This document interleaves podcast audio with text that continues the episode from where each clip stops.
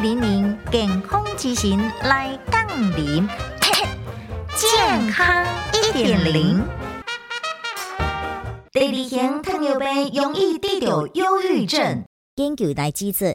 第二型糖尿病患者得到忧郁症的几率是一般人的两倍，而忧郁症的患者也比较一般人得到第二型糖尿病的几率观测到四成二。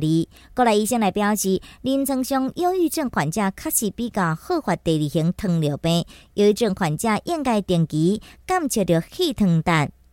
有忧郁症的人通常是摄取较悬的热量，比较较减少运动等等。这是造成着第二型糖尿病危险因素，而忧郁症容易使着压力荷尔蒙变高，扰乱着胰岛素正常的分泌，致使加工腹肚的脂肪愈来愈多。所以讲，提醒着忧郁症的患者，每三个月至六个月应该监测一摆血糖，并且保持着规律的运动，会当改善着糖尿病。刷落来，平常时检查一寡油草、酒类等等的食物。安尼，咱就法度保持着健康的身体哦。